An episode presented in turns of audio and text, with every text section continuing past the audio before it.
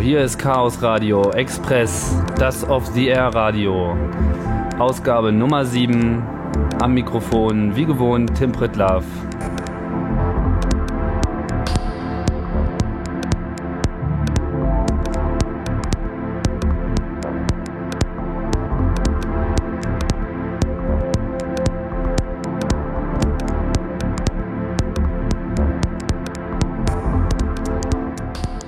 Heute wieder mit einem, mit einem interessanten Gespräch, aber auch natürlich mit äh, interessanter Musik.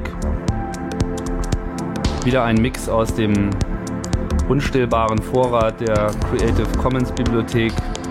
Wir hören den ID-Mix 001 von Elliptic Digital Drive.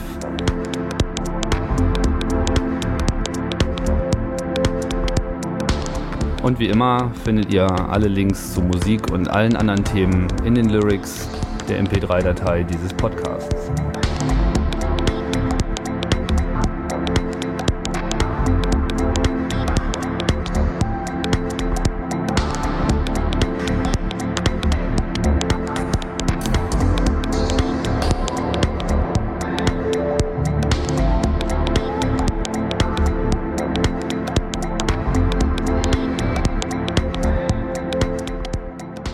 Ja, ich bin äh, nicht alleine, sondern mit mir ist äh, Markus Beckedahl. Hallo Markus. Hallo Tim.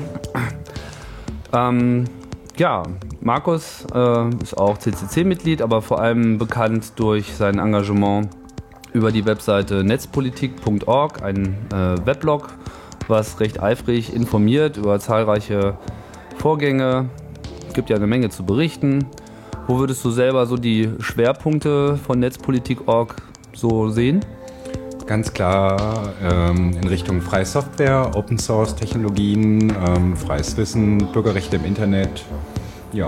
Das ist ja schon mal eine ganze Menge. Auf jeden Fall. Ähm, du bist ja auch auf dem kommenden Chaos Communication Kongress als Speaker vertreten. Ja. Ähm, wenn ich das so richtig sehe, bist du für drei oder nein, sogar schon für vier Vorträge eingetragen. Ähm, können wir mal kurz erwähnen. Der eine ist European Politics Concerning Digital Rights. Worum wird es dabei gehen? Da geht es darum, dass auf europäischer Ebene verschiedenste ähm, Richtlinien in Arbeit sind, beziehungsweise schon fertiggestellt worden sind, die ähm, ja, Bürgerrechte im digitalen Raum oder Freiheiten im digitalen Raum extrem gefährden. Und darüber wollen wir aufklären, wir wollen einen Überblick geben, dass es mehr gibt als nur Vorratsdatenspeicherung und Softwarepatente, wo man darauf achten müsste. Hm.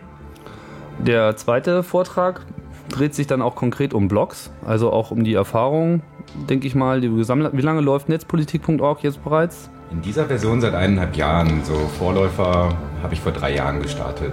Also in dieser Version, also unter der Domain netzpolitik.org. Ähm, unter der Domain netzpolitik.org habe ich schon vor drei Jahren über den WSIS berichtet, aber jetzt so in dieser Form umfassend seit ja, August letzten Jahres. Okay, da ist das Stichwort jetzt auch schon gefallen. WSIS ist dann der, ähm, das Thema vom dritten äh, Vortrag, ein Review. Ähm, da gehen wir jetzt auch gleich nochmal stärker darauf ein und vielleicht dann nochmal und dann äh, bist du noch mit dabei, wenn es äh, darum geht, Sony die Leviten zu lesen äh, mit ihren Rootkit. Äh. Ja, die gescheiterte Einführungskampagne des Sony Rootkits. Wir geben da ein Review drüber.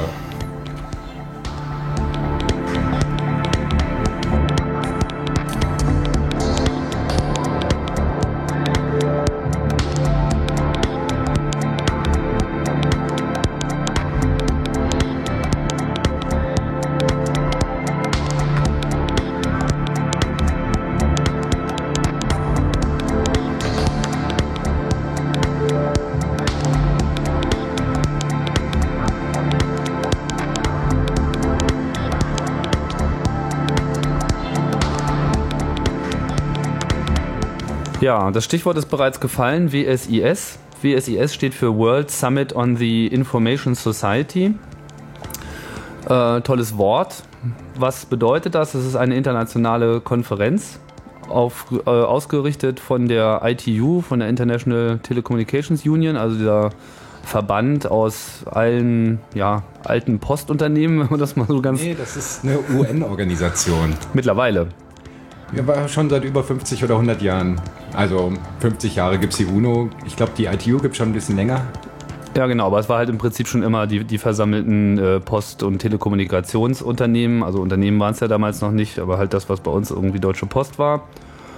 Und gut, das wurde dann der UN unterstellt. Und worum ging es jetzt bei diesem World Summit on the Information Society? Das war ja nicht der erste.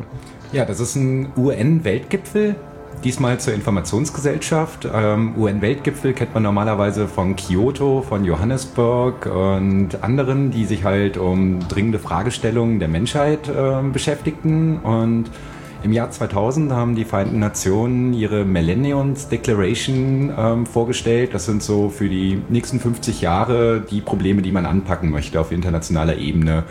Hunger, ähm, Wasser, Informationsgesellschaft. Und da im Jahr 2000 die New Economy gerade so ihren Höhepunkt erreichte, ähm, hat man gedacht, okay, das Problem Informationsgesellschaft und die digitale Spaltung weltweit sollte man als erstes angehen. Und hat erstmalig einen zweigeteilten Gipfelprozess gestartet. Das heißt zweigeteilt, es gab zwei Gipfel, den ersten im Dezember 2003 in Genf und jetzt den zweiten ähm, vor einem Monat äh, in Tunis. Und Ziel war einerseits eine globale Vision einer Informationsgesellschaft ähm, zu entwickeln und zweitens ähm, Lösungen zu finden, wie man die digitale Spaltung weltweit zurückdrängen kann. Wer, wer nimmt jetzt an so einem Summit teil? Also was waren denn jetzt eigentlich die, also woraus haben sich die Teilnehmer zusammengesetzt? Ja, das Besondere an diesem Gipfel war, dass erstmalig ein sogenannter Multi-Stakeholder-Gipfel geplant und durchgeführt wurde. Multi-Stakeholder bedeutet, es gibt verschiedene Stakeholder. Bisher auf UN-Ebene gab es eigentlich immer nur die Regierung als den einen Stakeholder. Jetzt beim Thema Informationsgesellschaft äh, dachte man sich, man kann eigentlich nichts ohne die Industrie weltweit beschließen. Die Industrie als ein Stakeholder, die eigentlich das Internet besitzt, die die Leitungen besitzt. Mittlerweile, ähm, genau. Ja, und ähm, wenn man halt schon die Industrie an, Bo an, Bord holt, dann muss man natürlich auch die Menschen berücksichtigen, die sogenannte Zivilgesellschaft. Ähm, unter den Begriff Zivilgesellschaft fällt eigentlich alles auf UN-Ebene, was nicht Regierungen sind und was nicht Industrie ist. Also klassische NGOs, Wissenschaftler, Einzelpersonen, eigentlich ja der ganze Rest. Und und du warst dann sozusagen auch als NGO unterwegs? Ja, ich war als Mitglied der Zivilgesellschaft in diesem Gipfelprozess involviert. Ihr habt also einen Koordinierungskreis gegründet, den WSIS-Koordinierungskreis, schon vor einigen Jahren.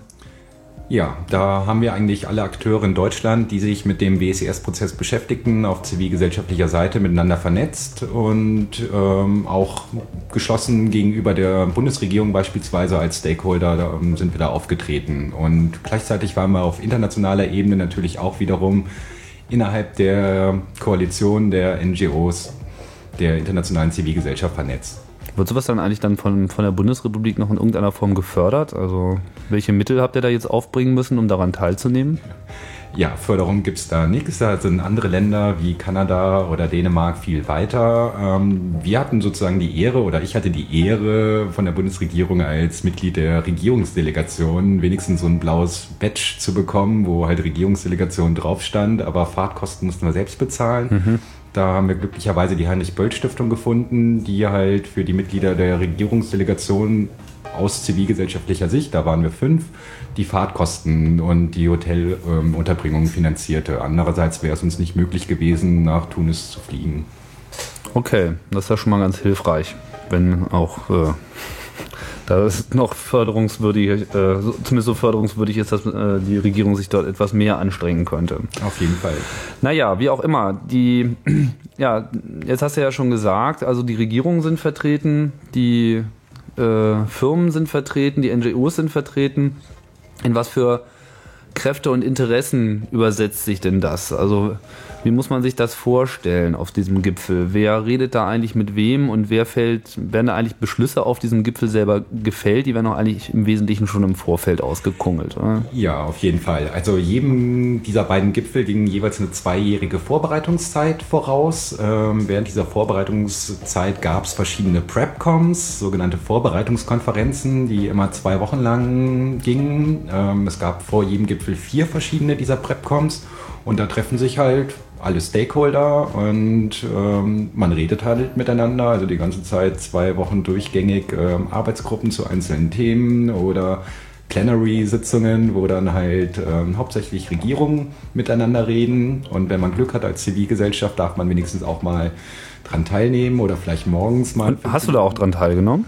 Ja, ich habe an den meisten teilgenommen, die in Genf stattfanden. Also Genf war halt relativ nahe, konnte man erreichen, konnte man mit Schlafsack und Isomatte auch hinreisen. Das ist ja auch so ein bisschen die Homebase von der ITU, ne? Ja, genau. Wir haben auch größtenteils in der ITU getagt. Okay.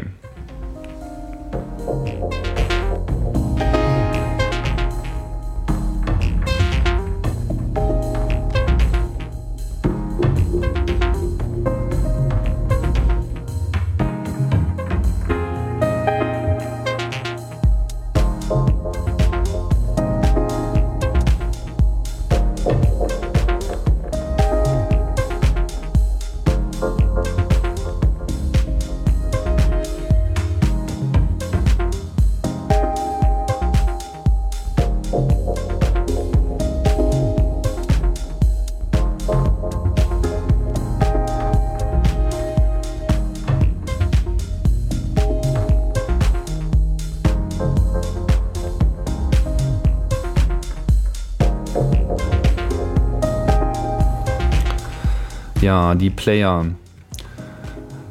Ja, welche Kräfte und Interessen sind dort vertreten? Das haben wir versucht jetzt hier schon mal anzusprechen. Also wen siehst du denn da im Wesentlichen am Wirken? Ähm, erstmal muss man unterscheiden, so es gibt verschiedene Blöcke auf internationaler Ebene der Staaten. Da haben wir ganz klar die ja, westlichen Staaten, ähm, Europa oder Europäische Union, USA, Kanada, Australien, die halt einen Block ergeben. Ähm, dann gibt es die Staaten der G20, das sind halt die aufstrebenden Schwellenländer wie Brasilien, Indien, China und so weiter. Und dann gibt es halt den großen Block der Entwicklungsländer. Also Afrika. Und damit natürlich auch Tunesien als Gastgeber quasi selber. Ja, Tunesien auch, ja. Und, und äh, im Bereich der Firmen, also treten die denn auch geschlossen auf? Ähm, die treten hauptsächlich in Form ihrer Interessenverbände auf internationaler Ebene auf. Ähm, Business Software Alliance oder in, ähm, International Chamber of Commerce, aber auch ähm, große multinationale Unternehmen wie Microsoft sind natürlich auch da mit ihren Lobbyisten vertreten. Bei Microsoft war es ganz interessant, die waren in der ersten Gipfelphase eigentlich kaum vertreten. Da konnten in die Gipfelpapiere noch Bekenntnisse zu freier Software durchgebracht werden. Jetzt so im zweiten Gipfelteil war halt die US-Delegation voll mit Microsoft-Lobbyisten und die haben halt alles in diese Richtung gut abgedeckt äh, bzw. abgeblockt und verhindert, dass halt zu große Bekenntnisse zu freier Software und Linux und so weiter. Sind denn, noch, sind denn da noch Bekenntnisse übrig geblieben? Ja, irgendwo unter ferner Liefen. Also Gipfelpapiere jetzt, die waren noch nicht besonders spannend. Okay.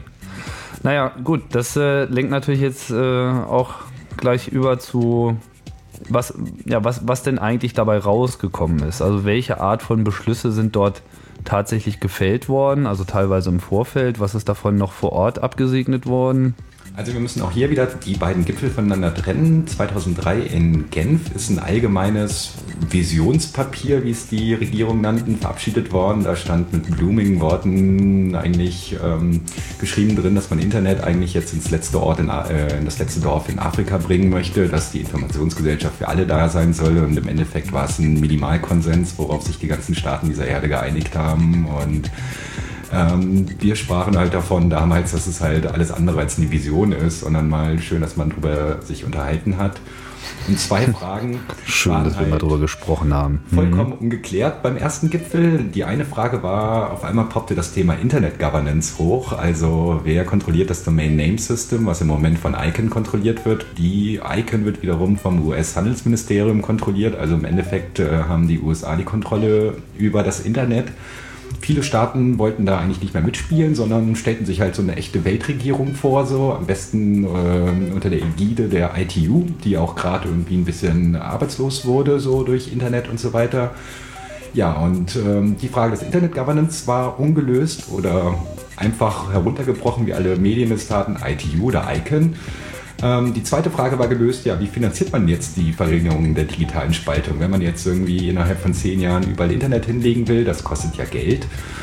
Ähm, da standen sich eigentlich auch so zwei Positionen konträr gegenüber. Das eine war, dass die westlichen Staaten unbedingt wollten, dass halt arme afrikanische Länder ihre Marktbarrieren verringern sollten. So, und Deutschland stellte sich vor, naja, wenn die das machen, dann kommt da vielleicht Siemens hin und baut die ganzen Kabel und Masten auf aber die wollen dann natürlich auch ihr Geschäft machen. Und auf der anderen Seite waren halt Vorschläge wie zum Beispiel ein Digital Solidarity Fonds, also ein weltweiter Fonds, womit man halt Entwicklungshilfeprojekte im IT-Bereich unterstützt.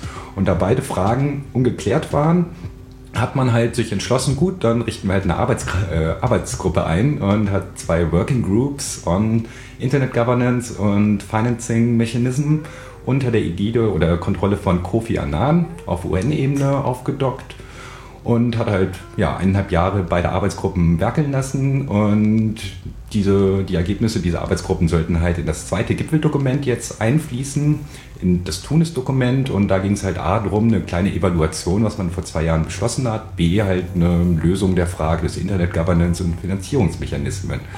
Und bei beiden hat man eigentlich auch wirklich keine Lösung gefunden. Also das war das Enttäuschende dieses Gipfels. Andererseits auch wiederum irgendwie, ja, vielleicht auch ganz gut so, ähm, dass halt Fragen nicht letztendlich geklärt werden konnten, weil die Frage des Internet-Governance ähm, auf der einen Seite Kontrolle der USA, auf der anderen Seite Kontrolle, wenn noch China dabei ist, ist beides nicht wirklich schön so als Lösung und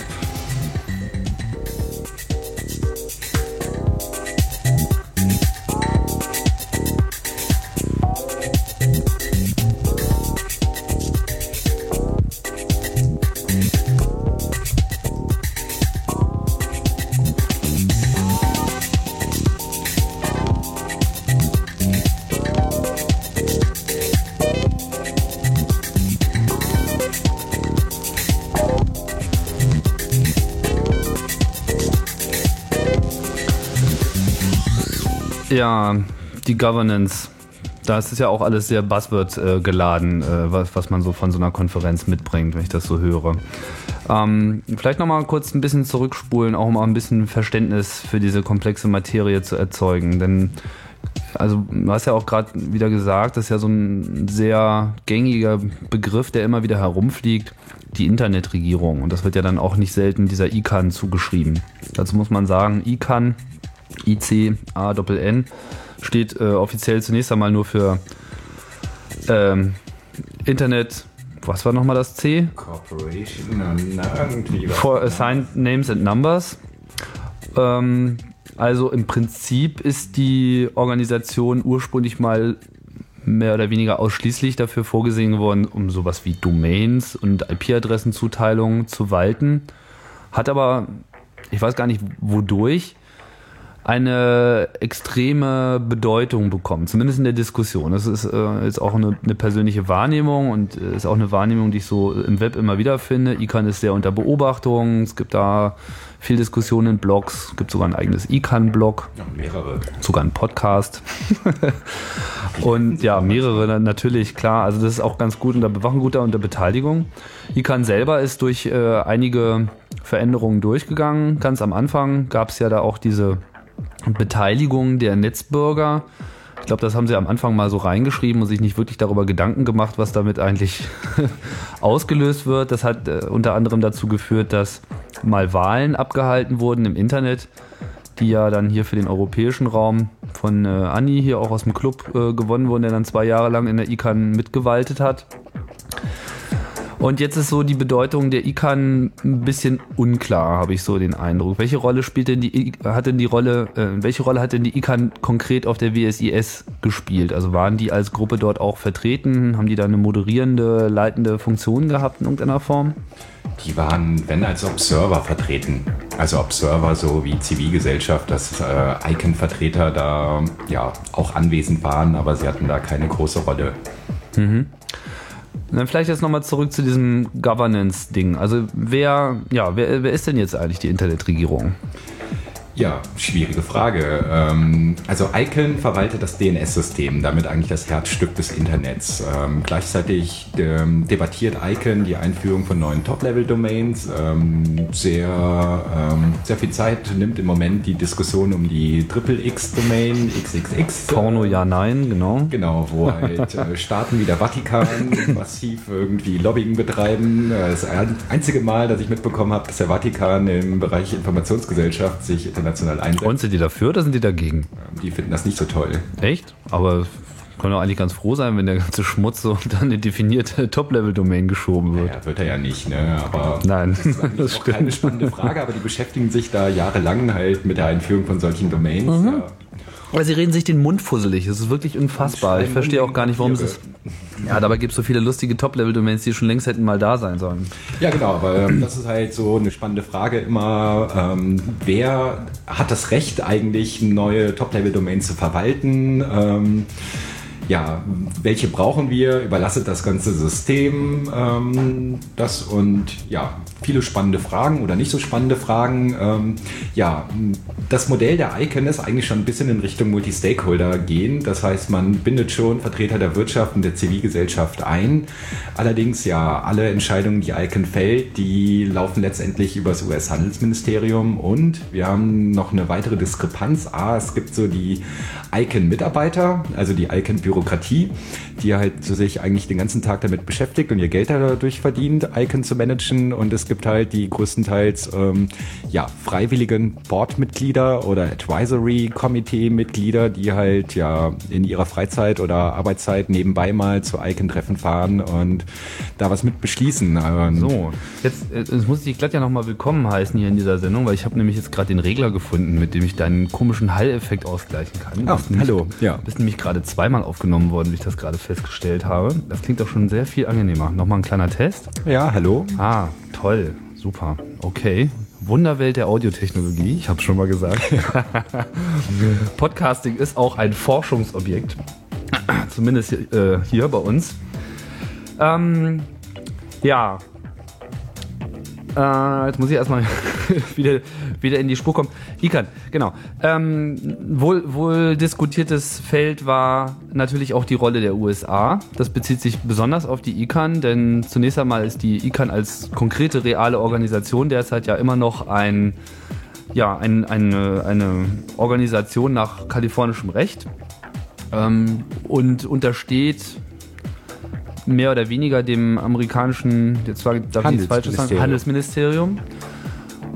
Da kann man natürlich lange darüber diskutieren, inwieweit da tatsächlich jetzt ein realer Bezug wirklich vorhanden ist und ob das wirklich für die tägliche äh, Arbeit der ICANN relevant ist. Aber es gibt auf jeden Fall Bedenken. Und der Druck gerade aus Europa ist auch in den letzten Jahren stark angestiegen, weil man sich eben einfach die Sache nicht so aus der Hand nehmen lässt. Ja, eigentlich nicht so aus Europa, sondern eher von Staaten wie China, Pakistan, Brasilien, die halt ja A, ihre nationale Souveränität in Gefahr sehen, wenn halt praktisch oder theoretisch das Internet aus den USA einfach mal in ihrem Land ausgeschaltet werden kann. Ich glaube, es gab so Fälle, als Afghanistan unter Beschuss stand, dass halt Afghanistan mal weg war aus dem Netz.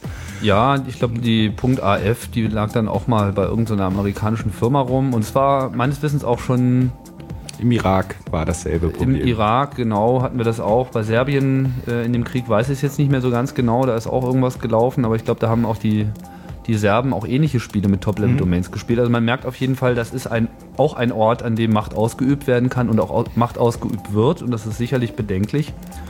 Und von daher gab es immer große Kritik an dieser Konstellation. Die USA, das ist so mein Eindruck aus der Berichterstattung, wie ich sie wahrgenommen habe, geht einfach nur so weit äh, die Schritte mit, wie sie sich wirklich genötigt sieht. Ähm, weil das einzige wirkliche Druckmittel, was es gibt, meiner Auffassung nach, ist der Split. So, also wenn man sich die, die Technik des Internets anschaut, wäre es ja heute schon problemlos möglich, mehrere separate Internets zu haben. Und zwar allein dadurch, dass man eben das DNS-System aufspaltet. In dem Moment, wo wir nicht mehr äh, dieselben Root-Server benutzen wie alle anderen, hätten wir im Prinzip unseren komplett eigenen Blick. Man würde immer noch denselben IP-Adressraum benutzen natürlich. Auch das könnte man natürlich abspalten, aber das wäre wahrscheinlich eher unmöglich. Ähm, aber das DNS-System ist auf jeden Fall so eine Sache, wo was passieren könnte. Dass das konkret passiert, halte ich jetzt auch nicht unbedingt für realistisch. Aber es ist natürlich auch etwas, worüber die USA mal wieder nachdenken muss, weil sie kriegen derzeit sowieso eine ganze Menge Druck an allen Fronten. Hat man ja auch in der Klimapolitik. Und an der Stelle bewegen sie sich dann eben doch. Inwieweit ja, inwieweit haben sie sich denn bewegt? Ja, eigentlich praktisch nach? überhaupt nicht. Ähm, die USA sind tatsächlich der Meinung, ähm, sie haben das Internet erschaffen, sie haben eigentlich die ganzen Hauptinvestitionen im Internet getätigt. Ähm, ihnen gehört eigentlich das Internet und deswegen wollen sie letztendlich die Kontrolle drüber behalten, beziehungsweise darf kein anderer die Kontrolle drüber haben aus ja, Gründen der nationalen Sicherheit.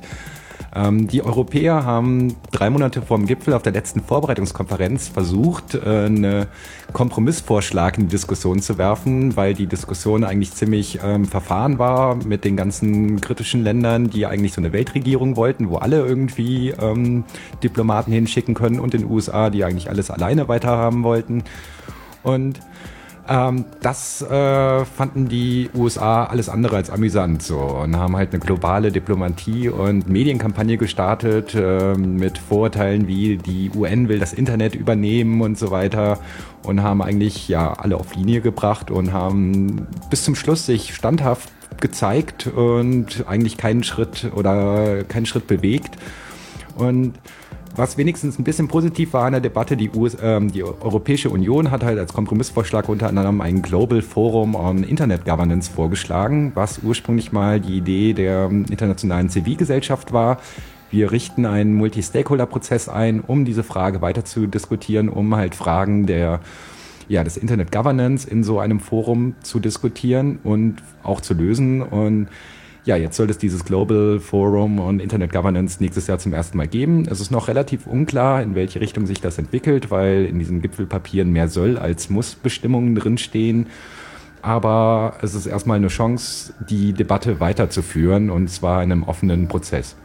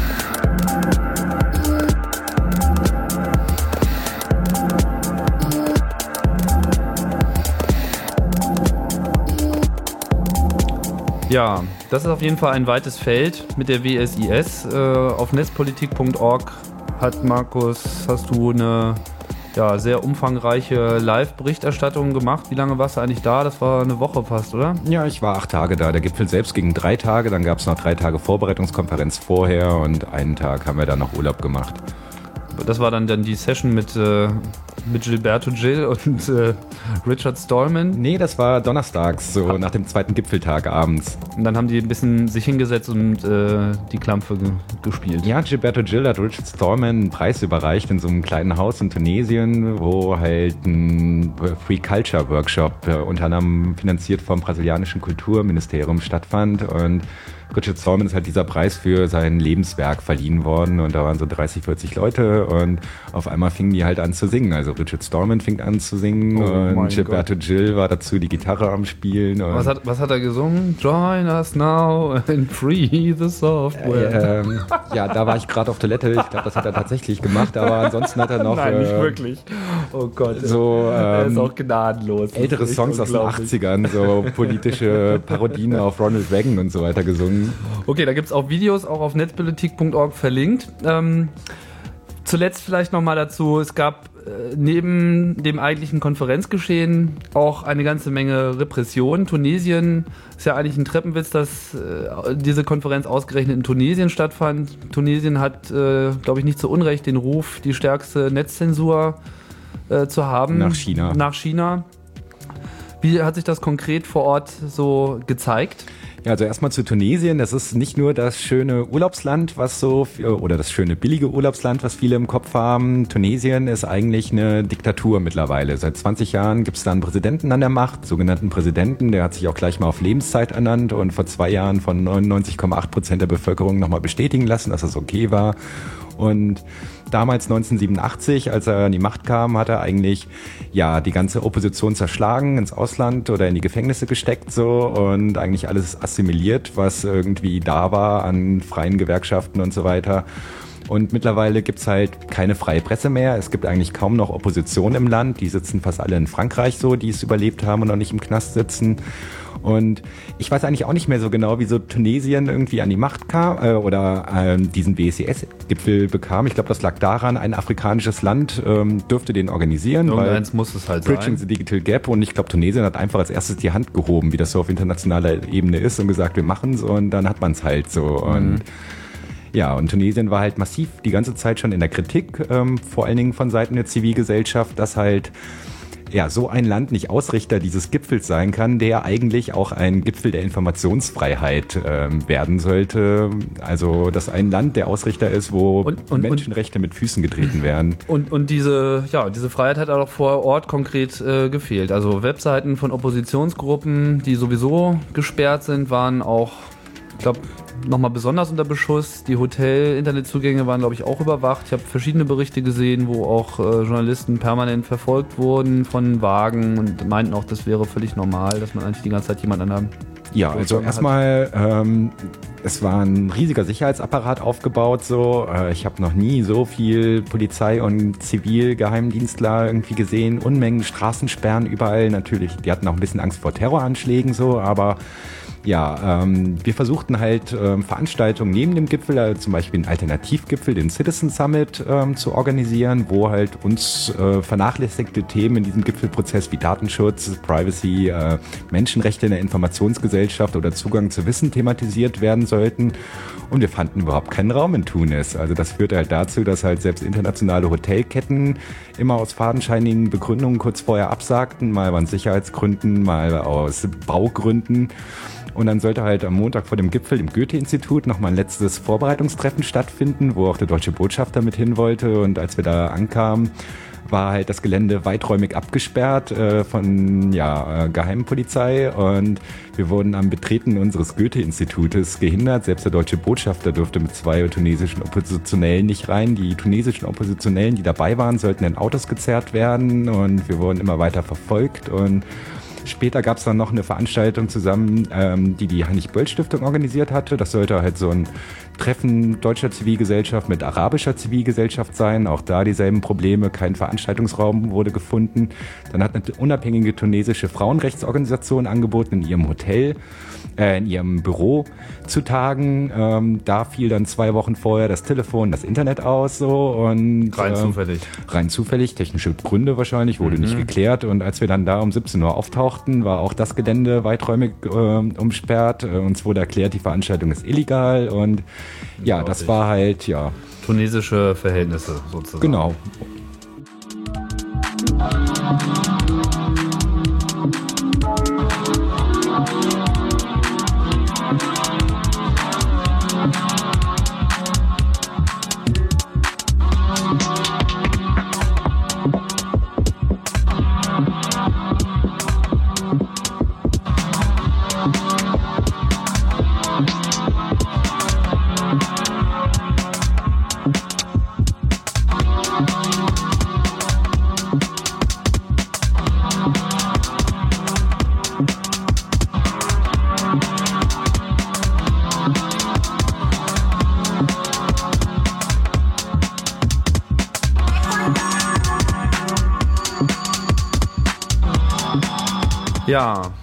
Chaos Radio Express.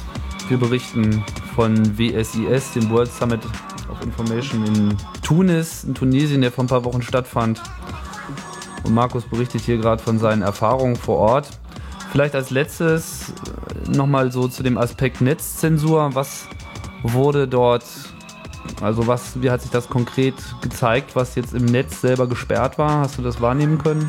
Also wir haben eine Woche lang eigentlich alles untersucht, was wir so finden konnten. Ähm, die komplette tunesische Opposition ist natürlich komplett gesperrt. Unser Citizen Summit, unser Alternativgipfel war gesperrt. Ähm, französische Medien ähm, wie Le Libération und so weiter sind komplett gesperrt.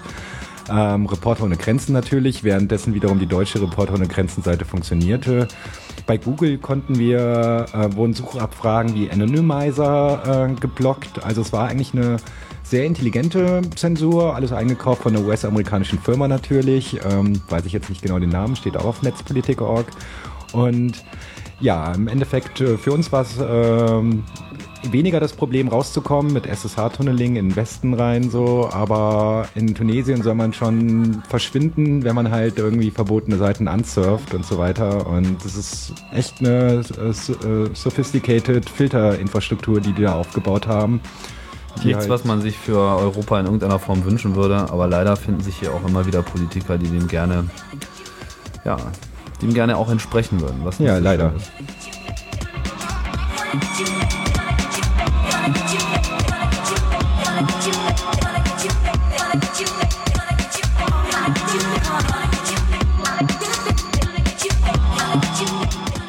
Ja, da haben wir ja im Prinzip auch schon so eine Überleitung zum anderen Thema, auf das, das wir hier noch zu sprechen kommen müssen.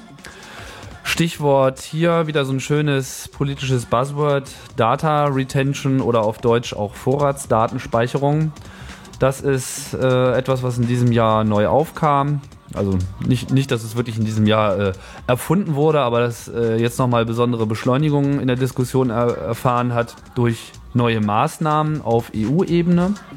Dort wird geplant, eine, ja, eine allgemeine Vorratsdatenspeicherung für Internetdatenverkehr einzuführen, europaweit, sodass alle, ja, das muss man sich mal vorstellen, alle Daten, die durchs Netz fließen, also alles, auch, also nicht nur übertragen wird, sondern auch nochmal gespeichert wird. Ja, also zur, es geht eigentlich um die Verbindungsdaten. Also wer spricht mit wem, auf welche Webseiten surft man, wem schickt man eine SMS, ähm, mit wem jabbert man und so weiter. Also es geht weniger um die Inhalte jetzt im ersten Schritt, sondern einfach nur irgendwie die Logfiles speichern lassen. Und im Moment sieht es danach aus, dass halt mindestens ein Jahr sämtliche Telekommunikationsdaten, also Handydaten, ähm, ISDN-Daten und so weiter gespeichert werden und Internet mindestens ein halbes Jahr, wobei das halt offen formuliert ist. Äh, bis zu zwei Jahre können das äh, Regierungen machen.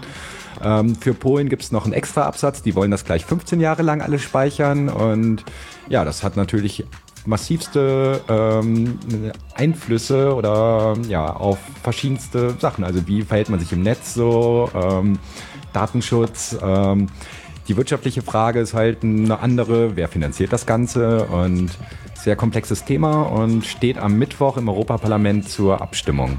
Das heißt, also dort wird konkret darüber entschieden, ob äh, die jetzt im ersten Schritt geplante Vorratsdatenspeicherung überhaupt eingeführt werden. Ja, also wie auf europäischer Ebene immer, ist es ein bisschen komplexer. Da gibt es einerseits den EU-Rat, wo die ganzen Justiz- und Innenminister drin sitzen, die halt nach den Terroranschlägen in London und äh, Madrid und so weiter ähm, tierische Panik schieben und halt am liebsten alles überwachen wollen. Und die sind natürlich in den letzten Monaten vorgeprescht mit Maximalforderungen und müssen natürlich noch irgendwie, weil es ja noch so eine sowas wie eine Demokratie in Europa gibt, das Europaparlament äh, zumindest mal gefragt ja, haben. Zumindest mal gefragt haben. Das Europaparlament hat so einen Bürgerrechtsausschuss, den Liebe-Ausschuss. Da hat man lange drüber debattiert und hat halt erklärt so, naja, was die EU-Minister wollen, das wollen wir nicht. Wir wollen was ganz anderes und hat halt eigentlich relativ konträre Forderungen aufgestellt, die auch nicht aus Bürgerrechtssicht ähm, okay sind, aber ja, äh, immer noch besser als das, was die EU-Minister wollen. Ja, und dann haben sich jetzt die EU-Minister ähm, mit der sogenannten Großen Koalition im Europaparlament auf einen anderen Kompromiss geeinigt. Das heißt, mit den Sozialdemokraten und mit den Konservativen wurde das mal ein bisschen abgedealt, so leichte Entschärfungen so, aber im Endeffekt so weitestgehend die Maximalforderung. Was, und was kann man da jetzt konkret gegen unternehmen?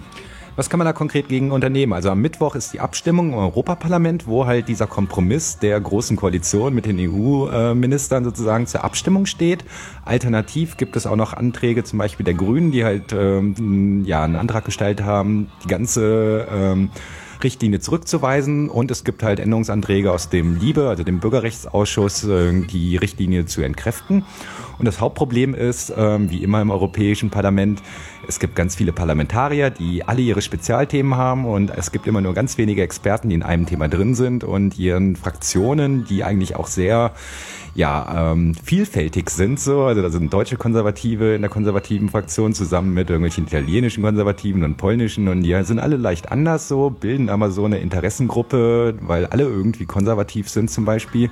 Was, und die also, muss man halt überzeugen, beziehungsweise da auf, muss man. Ja, auf, welche, auf welche, welche Art und Weise kann das erfolgen? Also, das Ganze wird ja wahrscheinlich Dienstag veröffentlicht. Ähm, es ist eigentlich noch einen Tag Zeit, bei seinem persönlichen Europaparlamentarier anzurufen, die darüber aufzuklären, dass sie eigentlich jetzt, ja. Mein persönlicher Europaparlamentarier. Mein persönlicher Europaparlamentarier. In Berlin gibt es, glaube ich, fünf Europaparlamentarier, aber als besorgte Bürger dort anzurufen und mal äh, ein bisschen Wind zu machen, dass es nicht geht, dass halt das Europaparlament jetzt so eine Richtlinie verabschiedet, die halt den Datenschutz auf den Kopf stellt, die komplette Bevölkerung in Europa, 450 Millionen Bürger, unter Generalverdacht stellt ja. und eigentlich der letzte also selbst der Industrieverband Bitkom spricht schon von dem Schritt in den Überwachungsstaat und wenn Bitkom das schon sagt, Bitkom. dann können wir uns oh. dem auch anschließen. Okay.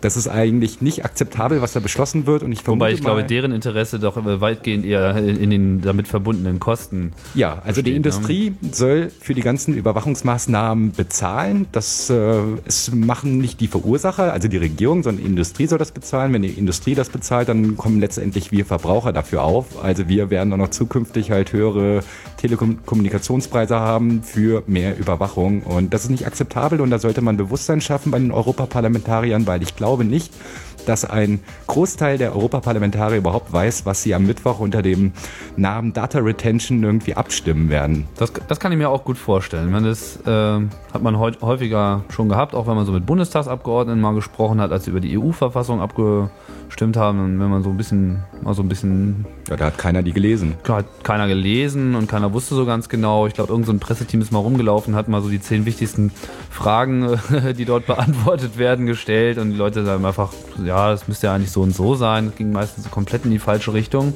Und auf der anderen Seite die große, der große Aktionismus rund um die Verhinderung von Softwarepatenten auf EU-Ebene hat, glaube ich, auch gezeigt, dass es eben auch möglich ist, über das EU-Parlament Druck zu machen. Das ist also gar nicht so, dass die das einfach nicht wahrnehmen wollen, sondern ich glaube auch, dass es einfach so ist, dass das Parlament als solches gar nicht wahrgenommen wird von den Leuten in Europa und äh, einfach niemand noch so richtig auf die Idee gekommen ist, denen mal die Hölle heiß zu machen. Ja, also ein wichtiges Argument jetzt hier noch, wenn man halt seine persönlichen Europaparlamentarier anruft, also anrufen und Faxe schicken ist auf jeden Fall sinnvoller als E-Mails, weil E-Mails kann man schnell den äh, Junkfilter schicken. Ähm, ist zu sagen, das Ganze wird ähm, soll in der ersten Lesung eigentlich schon beschlossen werden. Also normalerweise hat man im Europaparlament oder in jedem Parlament mehrere Lesungen. Das bedeutet, zwischen jeder Lesung ist noch ein bisschen Zeit, das weiter zu diskutieren. Und weil es halt jetzt so einen Kompromiss der großen Koalition gibt, die halt die Mehrheit hat sozusagen und theoretisch halt dafür stimmen kann, soll das jetzt einfach mal ganz schnell ohne Debatte irgendwie durchkommen. Genau, stört ja nur. Und bei so solchen wichtigen Entscheidungen, die massiv in die Grundrechte der europäischen Bürger eingreifen, ist es wohl das Mindeste, dass sie noch ein zweites Mal darüber debattieren und sich noch ein bisschen Zeit lassen. Also die äh, mhm. Parlamentarier zumindest darauf hinweisen, dass eine zweite Lesung sehr wichtig und sinnvoll ist und im Interesse aller Im Bürger Minimum, Europa. Ja. Ähm, ja, Hintergrundinformationen zu dem Thema findet sich unter anderem unter dataretentionisnosolution.com. Das ist eine Informationswebseite, äh, die bis, ja, bis November auch eine Petition vorgehalten hat. Die ist jetzt bereits geschlossen, wurde von 58.000 Leuten unterschrieben, aber es gibt dort auch ein Wiki, wo man sich äh, weiter informieren kann. Das solltet ihr euch auf jeden Fall anschauen. Den Link packen wir natürlich hier auch nochmal mit rein in die Lyrics. Ähm, ja, und ich denke, wir werden so ein Thema, das Thema werden wir noch häufiger haben. Also nicht nur die Data Retention, sondern insbesondere dieser politische Druck, der über EU-Ebene ausge übt wird, gerade auch um so Probleme, die unter Umständen nationale Regierungen haben, etwas durchzusetzen, zu ja, also umgehen, wie wir das beim äh, elektronischen Reisepass auch schon gesehen haben und bei zahlreichen anderen Maßnahmen. Also bei der Vorratsdatenspeicherung kann man halt noch erwähnen, der Deutsche Bundestag hat letztes Jahr in einem interfraktionellen ähm, ähm, ja, Antrag komplett geschlossen die Vorratsdatenspeicherung abgelehnt. Das hat halt unsere äh, Minister Zypris und Chili nicht davon abgehalten, auf europäischer Ebene das weiter voranzutreiben. Und jetzt kommt es halt über die europäische Ebene zurück. Und wenn diese Richtlinie am Mittwoch abgestimmt wird, dann wird sie nächstes, übernächstes Jahr im Deutschen Bundestag sein. Und die ganzen Fraktionen, die sie damals abgelehnt haben, müssen sie jetzt implementieren in nationales Recht. Genau, was, was haben wir mit unserem nationalen Parlament zu tun?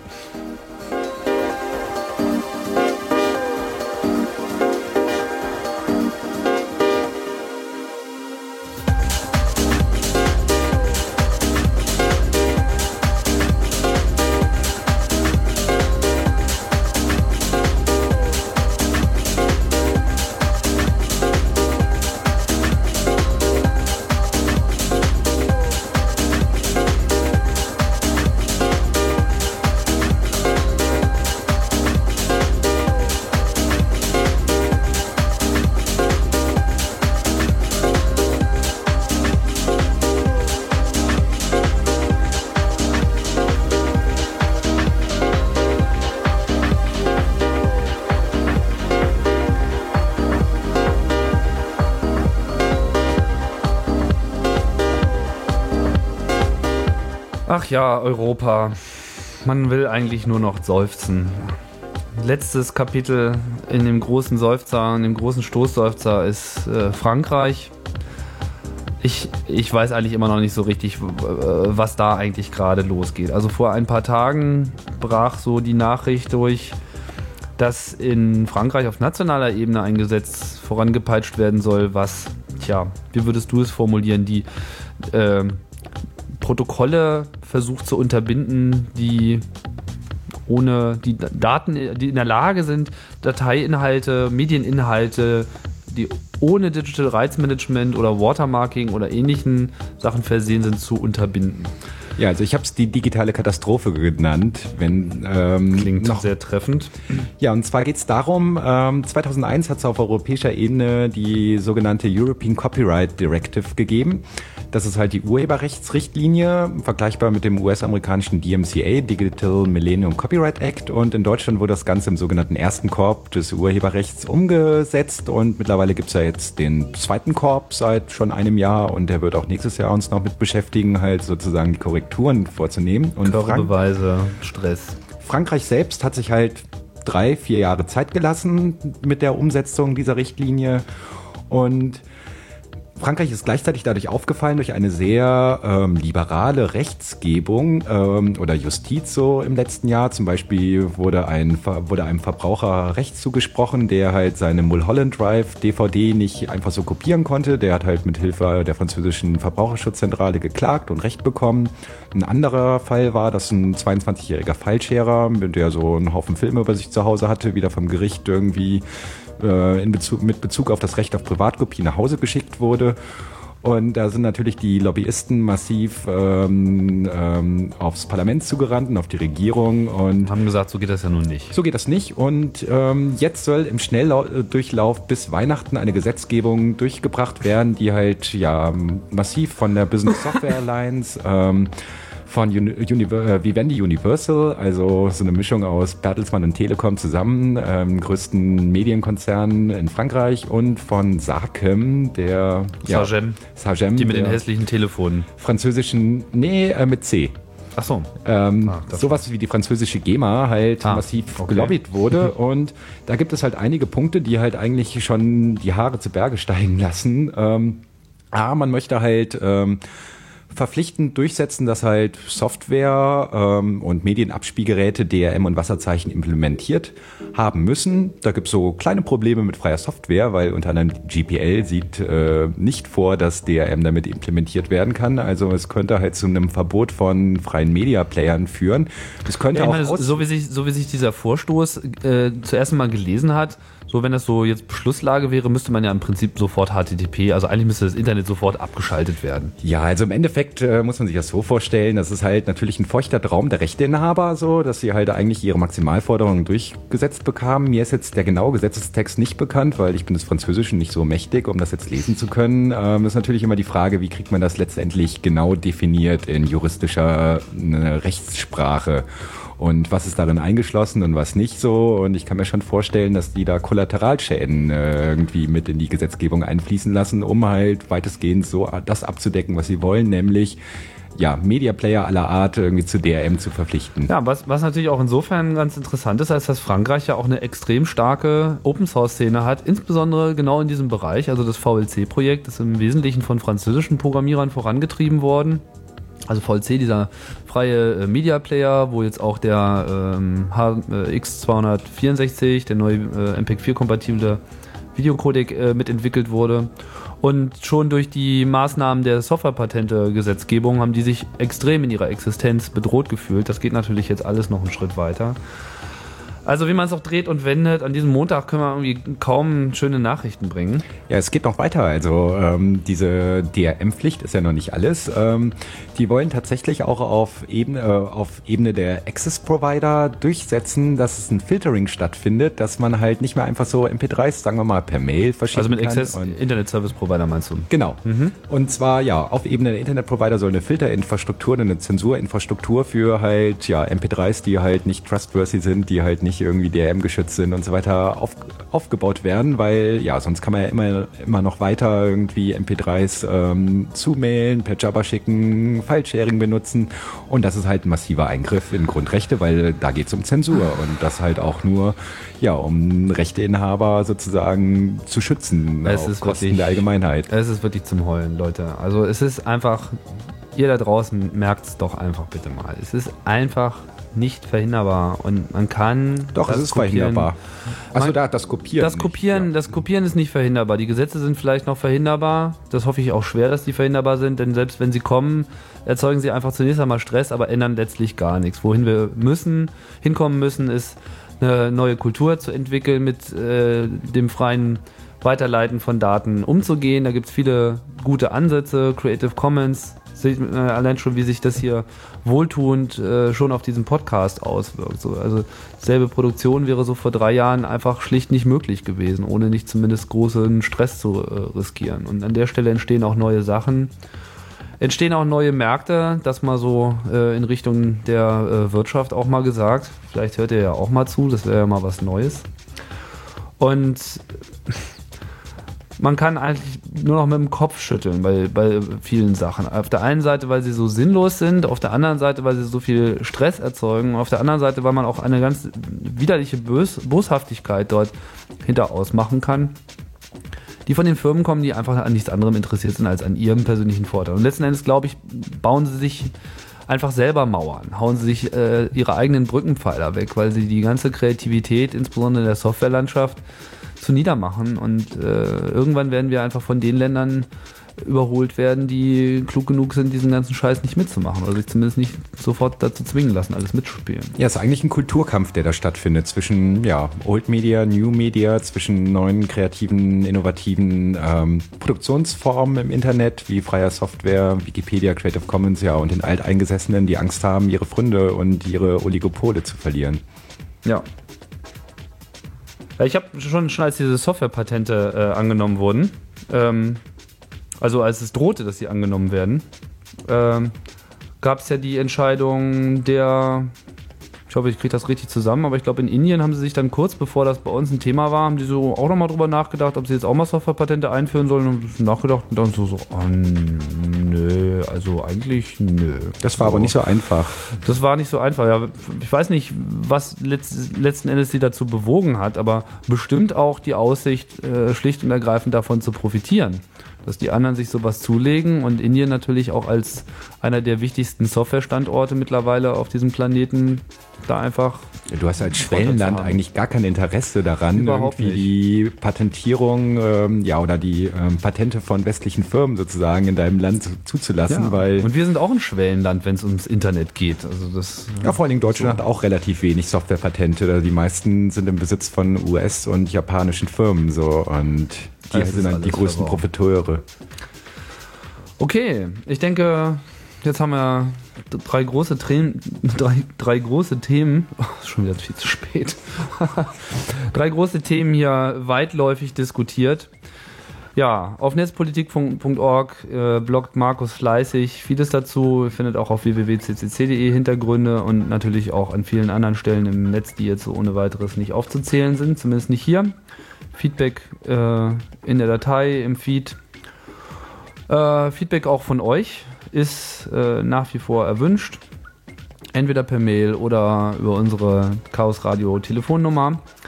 Vielleicht auch mal ein bisschen Vorab-Feedback zu künftigen Themen. Da kommt schon das ein oder andere ran, was für Themen ihr euch so wünscht.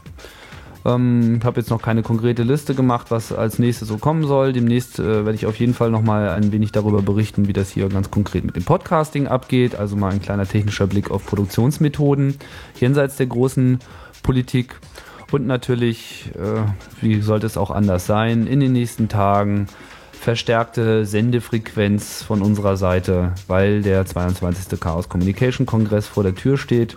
Vom 27. bis zum 30. Dezember in Berlin am Alexanderplatz im Berliner Kongresscenter. Ihr seid alle eingeladen, dorthin zu kommen.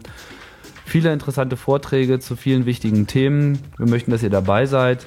Und nein, es ist nicht nur eine Veranstaltung für Hacker, es ist eine Veranstaltung für alle Leute, die das Denken noch nicht aufgegeben haben und wir möchten auch gerne mit euch zusammenkommen, um euch mitzuteilen, was unsere Erkenntnisse sind und um auch hören zu können, was eure Erkenntnisse sind. Ja, in diesem Sinne, ich bedanke mich bei dir, Markus. Ja. Danke. Und bei euch äh, fürs Zuhören. Wieder mal ein längerer Podcast, aber wir haben es unter einer Stunde geschafft. Und äh, ja, ich wünsche euch noch einen schönen Tag. Bis bald. Ciao.